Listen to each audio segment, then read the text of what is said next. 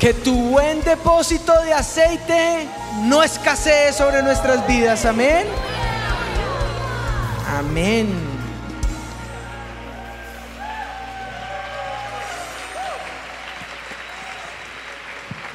Quisiera pedirles que abriéramos nuestras Biblias en Apocalipsis, en el capítulo 2. Y yo tengo un mensaje puntual. Te vengo a traer noticias del cielo, avivamiento. Quiero leerte una carta dedicada de mi Jesús para el avivamiento. ¿Quieres leerla? Si la quieres leer conmigo, vamos juntos al capítulo 12 de Apocalipsis. Capítulo 2, versículo 12. Ahí está en pantalla. Capítulo 2, versículo 12. Sino que ustedes saben que en avivamiento la pantalla es un apoyo, pero nada mejor que poder tener nuestra Biblia. Amén. Y si es la Biblia del Espíritu, mejor. Esta no es, esta es tamaño bolsillo. Versículo 12. Y si quieres ponerle una anotación allí, escríbele. De Jesús para mí, postdata, te amo. Mira lo que dice la palabra del Señor en el versículo 12 en adelante. Si estás listo, grita fuerte amén.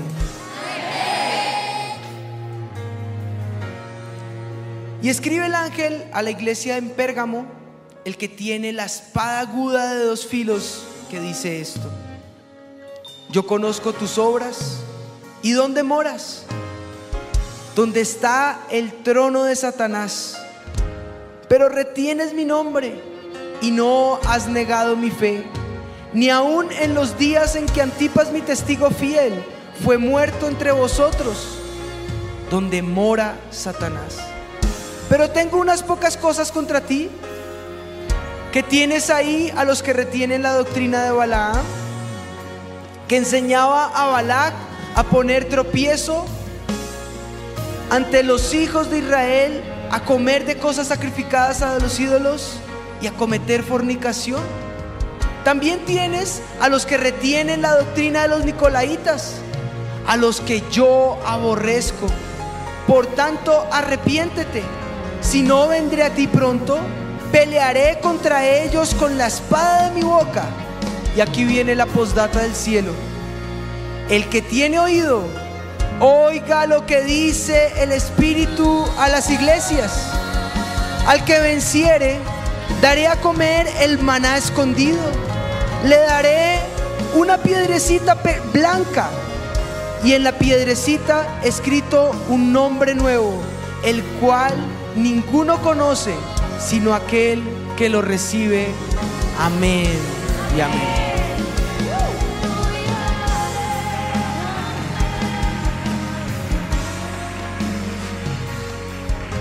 El Hijo de Dios encomienda una carta, la manda a través de un mensajero. Juan la redacta y la escribe. El que tiene la espada aguda es el Hijo de Dios el verbo hecho carne, el que habitó entre nosotros, del cual vimos su gloria como la del unigénito del Padre, lleno de gracia y de verdad. Esa palabra, doble significado, la Biblia como la palabra de Dios, y la boca, el verbo, lo que sale de la boca de Dios, el dicho, el cual viene a ser el Hijo de Dios, el verbo encarnado. Tal vez un simbolismo grotesco, la espada. Una espada de dos filos era la espada romana, una espada con dos lados filosos para romper y despedazar. Como es la espada del espíritu, lista para entrar, penetrar, separar el alma del espíritu. Esa es la espada del espíritu, la palabra de Dios que revela la verdad de parte del cielo. Y aunque parezca grotesca, esa espada representa la palabra de Cristo. Juan 1.1, Isaías 49.2, Efesios 6, Hebreos 4, nos dan alusión a esa realidad como una espada, que es la palabra de Dios, o la acción del verbo de Dios, que taladra la conciencia, que hiere el orgullo, que penetra el arma, que destruye falsas doctrinas, que llenos de esa verdad es capaz de derribar todo argumento que se levanta en contra de su Cristo. Y es nuestra arma más grande de defensa con la que podemos destruir a Satanás, al maligno, a las tinieblas y deshacer las obras del diablo. La iglesia de Pérgamo necesitaba la palabra de Cristo para que se usara contra estas doctrinas diabólicas de error, falsas, que se estaban levantando. Así que quiero mostrarte esta carta del cielo para ti. Cuatro aspectos sobresalen de esa carta y quiero que juntos los podamos ver. Lo primero que se ve, el primer aspecto, esa primera fase, esa primera cara que presenta esa carta, es una recomendación. Mi Jesús conocía la labor de la iglesia, sabía que la iglesia estaba viviendo en medio de un ambiente sumamente hostil y en esa hostilidad la sombra de muerte era la que le rodeaba. Avivamiento está ubicado en medio de un contexto geográfico difícil, como punta de lanza de Sudamérica geográficamente, como puerta de oportunidades, un lugar en donde muchas cosas florecen, pero un lugar donde muchos quieren aprovecharse de sus riquezas, de sus sitios valiosos de sus cualidades y de su hermosura. Desde aquí, Avivamiento ha plantado diferentes sedes y diferentes lugares. Algunos sumamente hostiles, otros donde Satanás ha asentado su trono. A pesar de estar donde Satanás moraba, Pérgamo estaba ubicado y su trono en el lugar donde Antipas había muerto. Antipas parece ser que era un mártir por su fe, pero ellos aún retenían el nombre de Cristo y no negaban la fe. Jesús hace referencia a la multitud de templos, a la multitud de altares paganos. El Nuevo Testamento los manifiesta. Se habían levantado a Dionisio, a Atenea, a Esculapio, a Demetrio. Tres templos en busca de culto al emperador. La filosofía anticristiana o fuentes ideológicas anticristianas que se levantaban con influencia de los nicolaitas o de la doctrina de Balaam el gran altar a Zeus que dominaba la ciudad desde la gran Acrópolis. Allí. Esa iglesia vivía en lugar de oscuridad, donde la verdad apenas si podía penetrar. Satanás, que es el padre de mentira, reinaba en ese lugar para engañar a los hombres, para cegar los ojos de la iglesia. Como es el propósito de Satanás, matar, robar y destruir, su plan se veía cada vez más fuerte sobre la iglesia. Pero los creyentes de ese lugar se mantenían fieles, como dice el texto, fieles a mi nombre. Hay lugares donde Dios nos ha plantado de sombra y muerte, de soledad, de desesperación, valles de destrucción valles donde Satanás parece asentar su trono. Pero hay una promesa muy grande que se refleja en Isaías, en el capítulo 9, en el versículo 2. El pueblo que andaba en tinieblas vio gran luz. Los que moraban en tierra de sombra de muerte, luz resplandeció sobre ellos. La luz de Cristo que alumbra en medio de las tinieblas. La luz de Cristo que alumbra en medio de esos valles sombríos. La luz de Cristo que resplandece y que manifiesta la verdad del cielo. Eso es avivamiento, un faro de luz en medio de las tinieblas que manifiesta que hay una verdad que todavía prevalece, la verdad de Cristo, la verdad de su palabra, la verdad de su poder que se establece el reino de los cielos en medio de las tinieblas. Amén.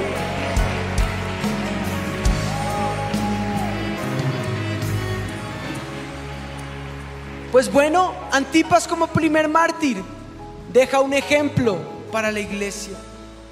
Un ejemplo de fidelidad, un ejemplo de valor y manifiesta la realidad. Esa es la primera fase, una recomendación. Segunda cara, una crítica. El Señor envía una crítica con urgencia.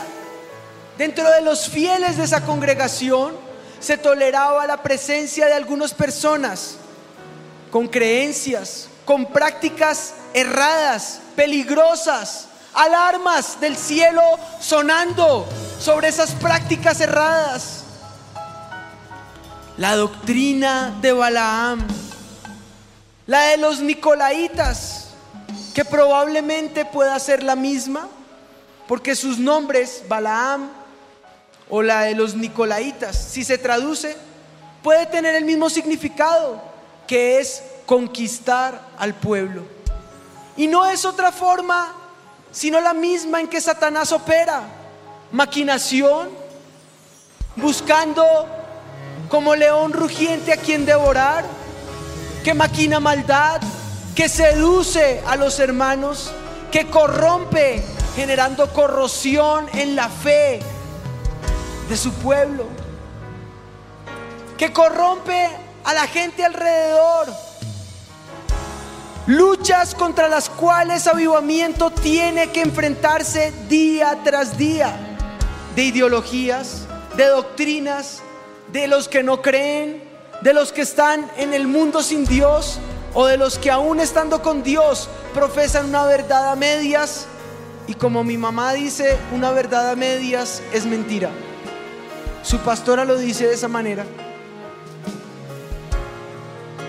Mentiras, engaños, doctrinas erradas, maldad, ideologías que se enfrentan y confrontan tu realidad. Confrontan tus círculos, el círculo familiar, el círculo social, el círculo de trabajo o laboral el círculo económico de todo un país, las diferentes esferas de la sociedad se ven quebrantadas. ¿Y quién denuncia esa realidad? ¿Quién se levanta para hacer frente? Es allí donde la palabra de Dios tiene que prevalecer. Es allí donde la verdad del Espíritu tiene que aflorar la realidad del reino de los cielos. Que su verdad prevalezca y no errores. La corrosión en cada área de nuestra vida que nos engaña, que nos sacude.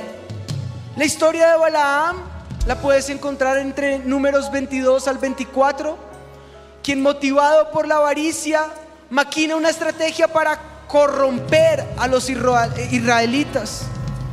Los moabitas sedujeron a los varones hebreos con el propósito de que participaran en sus fiestas de idolatría, de inmoralidad. La inmoralidad llevó al pueblo de Israel allí en números a practicar esa religión falsa. Ahora como recordación de esa realidad en el Antiguo Testamento, la iglesia de Pérgamo estaba sufriendo algo similar, con una mentalidad en la que algunos de ellos creían que si podían pecar, la gracia podía abundar. Esa era la doctrina de los nicolaitas. Pecar, que qué importa, que la gracia va a abundar. Un error, Nada diferente de lo que vivimos en este siglo. Iglesias que se levantan manifestando lo que se denomina como una gracia barata. Doctrinalmente, un patrón doctrinal que puedes escanear, la doctrina de la hipergracia.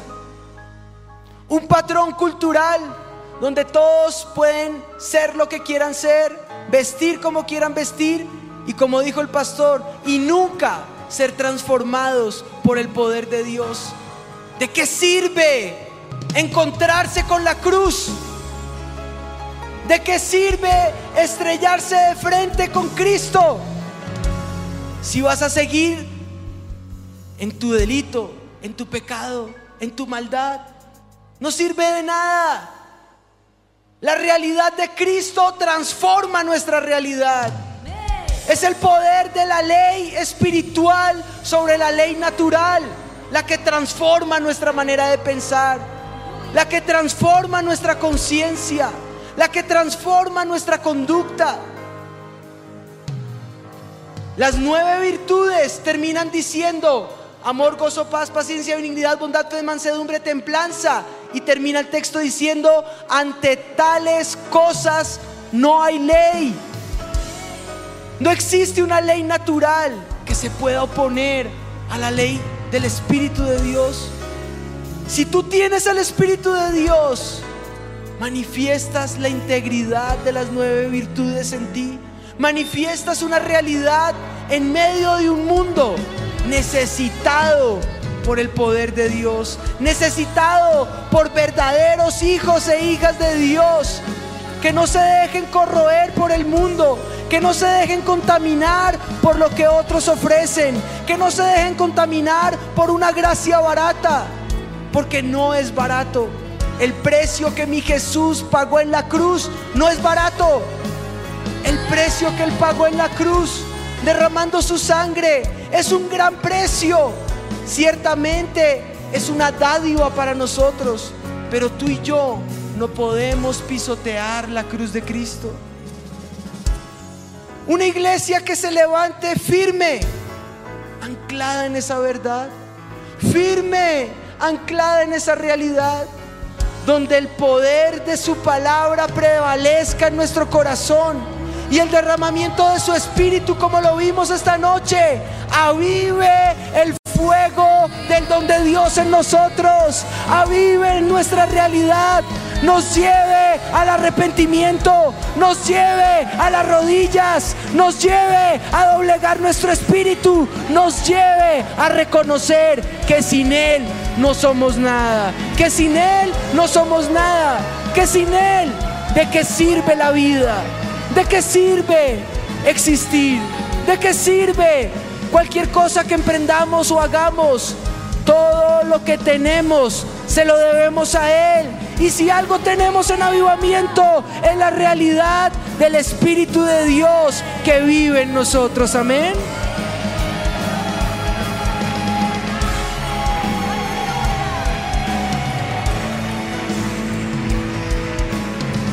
Pero cuando tú te enfrentas con el deseo de seguir participando de inmoralidad, con la terquedad y el capricho en el corazón de mantenerte en impiedad y en maldad, inmiscuyéndote con religiones paganas o con prácticas paganas, tratando de legalizar conductas que nos han llevado a principios morales y éticos inquebrantables. ¿Para qué los vas a poner en juego? ¿Por qué vas a permitir que esa falsa doctrina permee en tus buenas costumbres, permee en tus buenas prácticas, permee en tus conversaciones íntimas, permee en tu celular, permee en tu casa? No lo vamos a permitir avivamiento. No lo vamos a permitir. En esta casa vamos a permitir que la presencia de Dios viva y se establezca. Que el trono de este lugar sea el trono de la presencia de Dios. Que el Espíritu de Dios pueda moverse con libertad en este lugar, diciendo aquí hay una iglesia que me ama, que me honra, que me adora, que de corazón me cree, que de corazón me ama, que es viva y que es real para mí. Una iglesia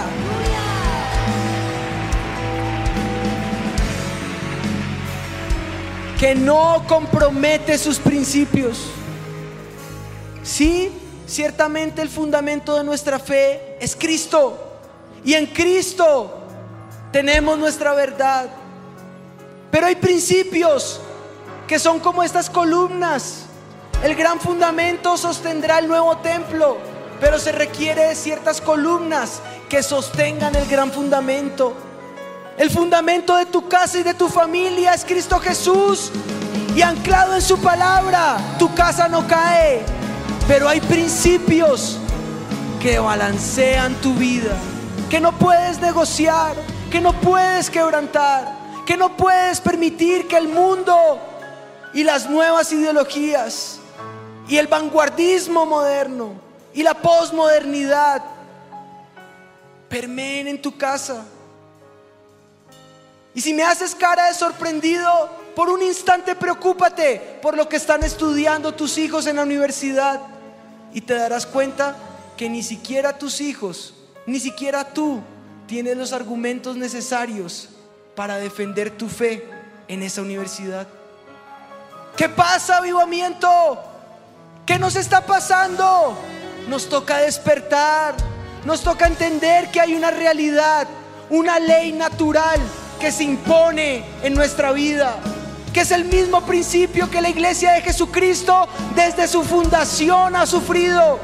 Engaño, falacia, blasfemia, falsedad, decaimiento de la verdad, quebrantamiento de los principios. No hay nada nuevo debajo del sol, es la misma realidad, pero que tú y yo, llenos de la palabra de Dios, llenos de la vida de Dios, llenos de su justicia, tenemos los mejores argumentos para enfrentar cualquier ideología que se quiera levantar, para enfrentar cualquier principio que se quiera dar. Y si no tiene los argumentos, ven acá, te damos los argumentos, porque no solamente está en la palabra, también los estudiamos, también los escudriñamos y tenemos al Espíritu de Dios, que es Espíritu de verdad, ante el cual no hay ley que se pueda oponer. Y cuando vengan a este lugar, veremos a todos estos ideólogos, a todas estas universidades, a todas estas comunidades rendidas a la presencia de Dios. Amén. Paren ahí.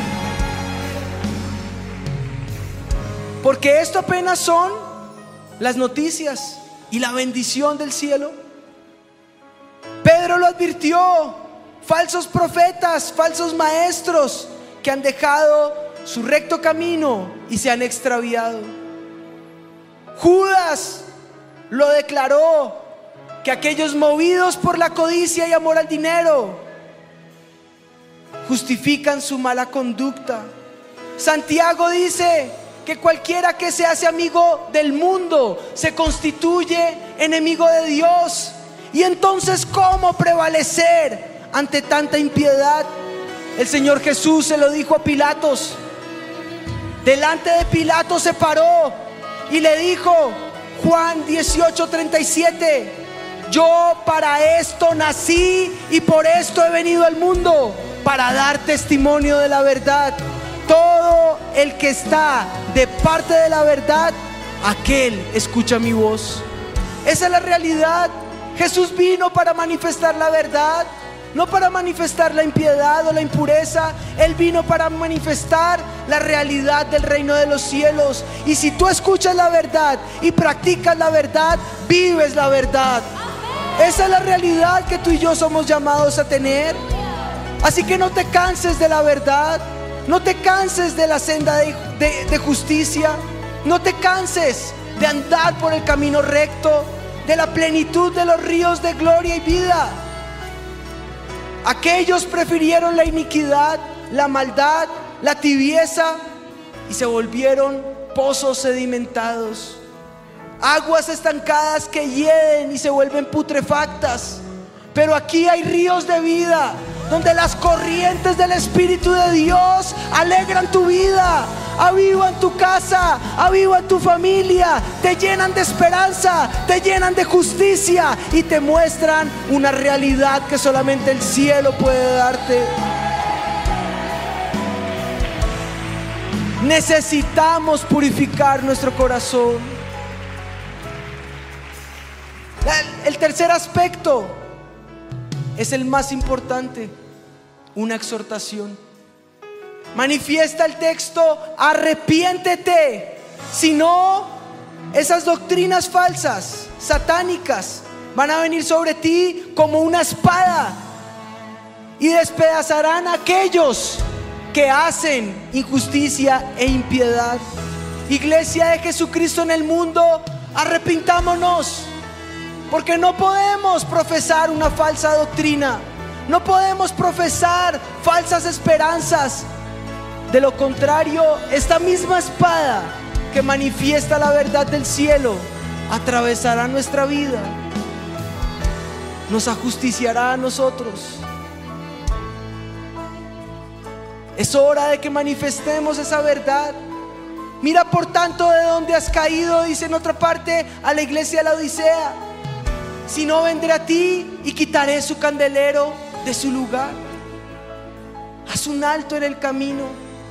Las naciones claman por este alto. Las naciones claman por este momento de arrepentimiento. Para no ir tan lejos, llevamos 30 años viviendo del resultado de una nación que se arrepintió, de una comunidad, el centro de avivamiento, era una comunidad pequeña, rendidos delante de la presencia del Señor.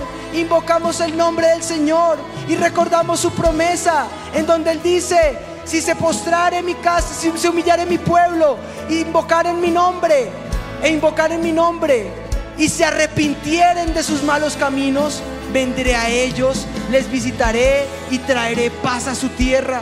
Donde abundó la maldad, sobreabundó la gracia y lo que tú ves hoy es el resultado de una familia y de una congregación rendida delante de la presencia del Señor, arrepentida, clamando por paz para nuestra nación. Lo que tú estás viendo ahora, noticias, te tengo noticias. Ah, la, la Universidad de Asbury en Kentucky lleva más de 160 horas desde el 17 de febrero a hoy, rendidos a los pies del Señor, como le pasó a Gales, cuando empezaron a clamar, Señor, dobléganos por una nación arrepentida. Y toda esta nación empezó a recibir un avivamiento. Ellos tienen allí un despertar. Hay un clamor del corazón de un grupo de jóvenes diciendo, Señor, despiértanos. No queremos vivir en esta maldad. Únenos en amor a ti. Llévate toda impiedad y toda maldad. Pero queremos una sola cosa, tu realidad en nosotros. Avivamiento es el mundo clamando por una manifestación gloriosa del Espíritu de Dios. Y aquí llevamos 33 años clamándole al Espíritu de Dios para que este fuego no cese. Hace 30 años hicimos ese mismo clamor que la comunidad de Kentucky hizo. Oramos nosotros por Kentucky y por esta universidad, declarando que este despertar se convierta en un avivamiento como pasa aquí en Bogotá, Colombia. Clamamos para que las naciones del mundo caigan rendidas a los pies de Dios y todas las iglesias por un instante puedan clamar por un despertar para que vuelvan en arrepentimiento a la casa del Señor. ¿Cuántos hermanos nuestros? ¿Cuántos amigos nuestros? ¿Cuántos que ya no están con nosotros, pero que no están en ningún otro lado? Perdidos, divagando en el mundo, divagando entre pensamientos no podemos permitir que esa doctrina nicolaíta o esa falsa doctrina como Balaam permee en nuestra iglesia. Arrepiéntete, dice el Señor, arrepiéntete y deja que la gloria del Señor te visite, visite tu casa. Urge que tomemos una decisión tajante, confesemos nuestro pecado, nos arrepintamos y vivamos una vida llena de la plenitud de la gloria de Dios en nosotros. Una generación radical, una generación determinada por el poder de Dios, una generación rendida a la presencia de Dios. Y con uno solo que se rinda, te aseguro, la historia de esta nación puede y va a cambiar. Si la rendición de una pareja como nuestros pastores ha traído este avivamiento, sé que la rendición de todos nosotros transformará el mundo para la gloria del Señor. Aleluya. Aleluya.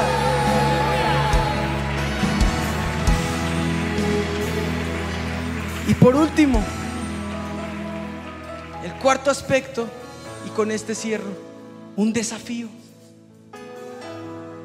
Un postdata del cielo que te dice avivamiento, que le dice a la iglesia de Jesucristo en el mundo, Jesús te está escribiendo una carta y dice, postdata, te amo. Mira lo que dice. Un desafío que cambia tu conducta, que cambia tu manera de, de pensar, que te manifiesta que Cristo vendría para pelear ¿Y cómo va a derrotar a las tinieblas? Con esa imagen grotesca, con esa espada de dos filos que sale de su boca, como esa lengua de espada, con su palabra, con el poder de su boca. Apocalipsis 19:15 muestra la espada de su palabra y se usa para castigar cuando es necesario, para encerrar y derrotar las tinieblas para decretar maldición sobre la maldición que fue derramada en esta tierra, para apresar a Satanás y sus demonios. Pero por otro lado, viene un postdata del cielo, que es la promesa para todo el que vence el mal. Si hay uno aquí que dice yo quiero vencer el mal, puede poner su nombre ahí porque le tengo noticias. Al que vence el mal le incluyen tres bendiciones curiosas.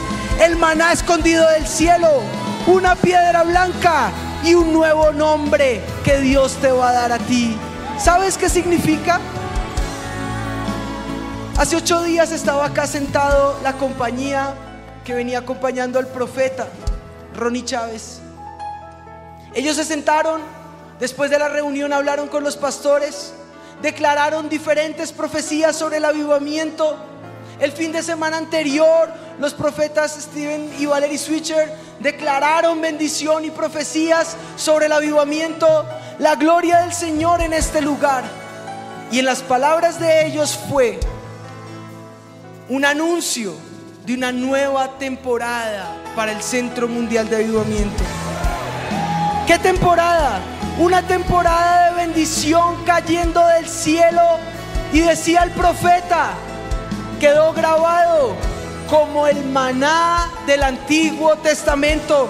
Cuando yo leí esta palabra, se me pararon los pelos y empecé a ver cómo podría ser esa realidad.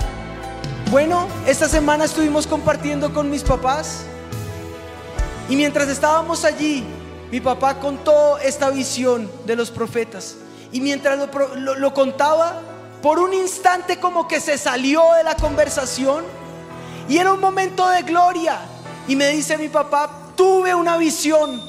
Y empecé a ver cómo caía el maná en el Antiguo Testamento. ¿Te imaginas el pan cayendo, la carne cayendo, esta, esta comida, este alimento que podía satisfacer de bien y de bendición a un pueblo? Y empezó bajo la unción de gozo a reírse mi papá y se reía y se reía y me volteé a decir, hijo, prepárate porque viene maná del cielo para el avivamiento. Prepárate porque viene maná del cielo para el avivamiento. Aleluya.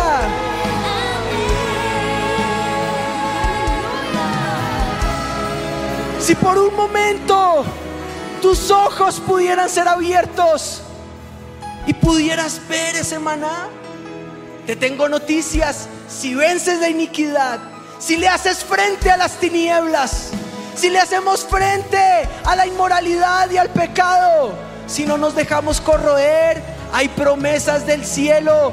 Te tengo noticias que ya están profetizadas desde antes. El maná del cielo sobre tu vida y la realidad de la promesa del 2023, el año en que correremos al bien del Señor. Correrás al pan, al vino, al aceite. Es el maná del cielo para ti. Es el maná que está cayendo del cielo. El maná también representa al Hijo de Dios, quien es el pan que descendió del cielo, el agua del Espíritu, pan y agua, sustento para tu alma, sustento para tu vida, medicina para tu cuerpo, medicina para tu alma. ¿Qué mayor sustento que el poder del Espíritu de Dios recordándote todas y cada una de las promesas que Dios ha dado en su palabra sobre ti? ¿No es maravilloso nuestro Dios? ¿No es grande el Dios al que servimos? Él tiene para ti su bien, su bendición, sus promesas de vida y su sustento. Pero esa delicia va acompañada de un curioso detalle, una piedra blanca. Muchos simbolismos tienen esa piedra. Los sacerdotes usaban piedra negra y blanca en el pectoral para tomar decisiones. La negra era lo negativo, la blanca era lo positivo. Otra alusión que se puede ver es el simbolismo de una piedra para votar. Las votaciones las tomaban con esta piedra blanca. Una invitación, un boleto de entrada a un banquete o a un evento, un bien o un premio por alcanzar en victoria, según el contexto de los deportes en el, en el helenismo en la comunidad eh, eh, eh, griega o grecorromana. Un amuleto. El contexto de esta piedra es una invitación, un banquete, un pan del cielo que no es solo un maná, es un banquete. Y si pudieras entrar delante de la presencia del Señor, ya no por un maná que te sustenta por un día, sino a todo un banquete preparado para ti que te invita el Señor a permanecer en ese banquete, que te dice bienvenido hijito, bienvenida hijita a mi mesa. Venciste y por vencer este banquete deleitoso es para ti. ¿Sabes? Ese banquete deleitoso me recuerda a Cantares 2.4 cuando dice me llevó a la casa del banquete y su bandera sobre mí fue amor. Por un instante su amor derramado sobre ti con dimensiones que no puedes imaginarte, con delicias al lado de Él, que te muestran su gran propósito. Y el cierre de ese postdata del cielo tiene nombre propio, un nombre escrito en esa piedra de invitación. Cuando tú tomas esa carta de invitación, esa piedra, y le das la vuelta, Mira tu nombre, porque es con nombre propio. Quiere decir que es una tarjeta de invitación intransferible. Es solo para ti. Es para ti, es con nombre propio. Cuando tú vences y tomas esa piedra, esa invitación es tuya, es única, es intransferible. Y le puedes decir, Señor, gracias, gracias. Porque yo sé que tengo talentos, Talentos en el mundo los hay para la ciencia, para los las artes, para la economía, para la arquitectura, habilidades y vocaciones. Pero ese don de tu espíritu, como le dices a Timoteo, que avive el fuego del don, ese don me equipa para que ese talento florezca y para que ese don fluya. Pero cuando tu espíritu es derramado sobre mí, Cosas sorprendentes pueden pasar, cosas que cambian mi interior, cosas que cambian mi manera de pensar, cosas que me dejan ver lo que tú has preparado para mí. Y si tú puedes decirle, Señor, Yo quiero ser esa iglesia triunfante. Yo quiero ser esa iglesia vencedora. Corre aquí al frente y dile, Señor, yo quiero ese maná para mi vida. Yo quiero ese maná. Déjame reírme como mi pastor. Poder vislumbrar el año de correr al bien del Señor. En el nombre de Jesús.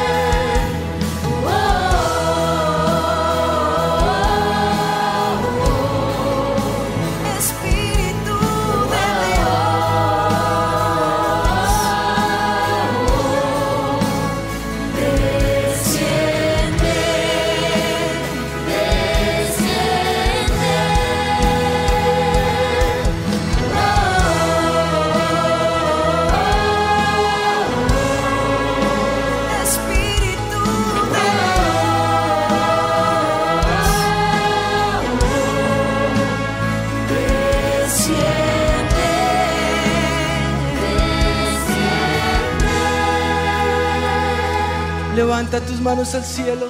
Dile Espíritu de Dios. Queremos ser revestidos de tu verdad. Purifícanos una vez más. Santifícanos una vez más. Si hay un derramamiento de gloria, es por arrepentimiento. Es porque esto es para todos. Es un deleite de un banquete para toda una iglesia que se rinde al Señor.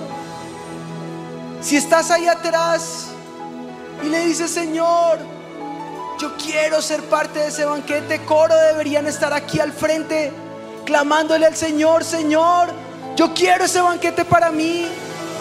Salgan de su silla, coro, vengan aquí al frente, corran, líderes, diferentes servidores. Si estás entre los 70, ¿qué haces atrás? Corre por tu bendición. Dile, Señor, es un clamor del corazón. Él no se manifiesta si no hay pasión en tu corazón.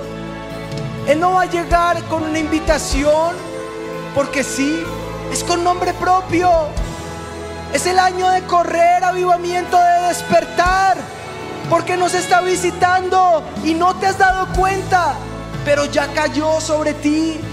Ya vamos cuatro fines de semana ininterrumpidos bajo el fuego del Espíritu y puede aumentar o puede parar y solo depende de ti, depende de mí, depende de la pasión de nuestro corazón que le digamos Señor, llénanos de tu presencia, una iglesia santa, una iglesia digna, una iglesia ataviada por tu Espíritu Santo, lista para recibirte, Señor, lista para recibir y manifestar tu verdad. No nos queremos acomodar a lo que el mundo ofrece, no nos queremos acomodar a lo que otros dicen. Queremos anclarnos en tu palabra. Tu palabra es verdad.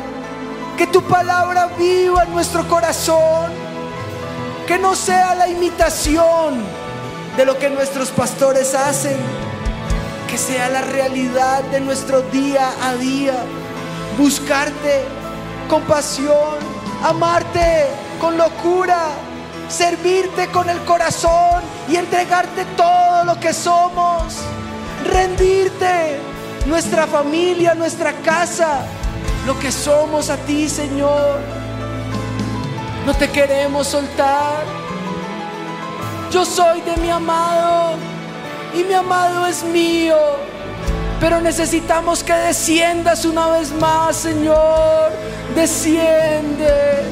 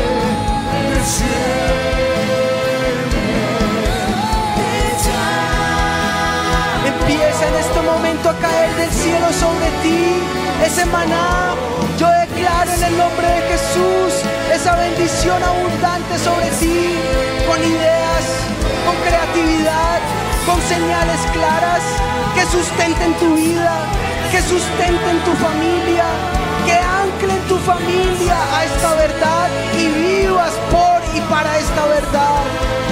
Declaro en el nombre de Jesús una nueva temporada para el avivamiento.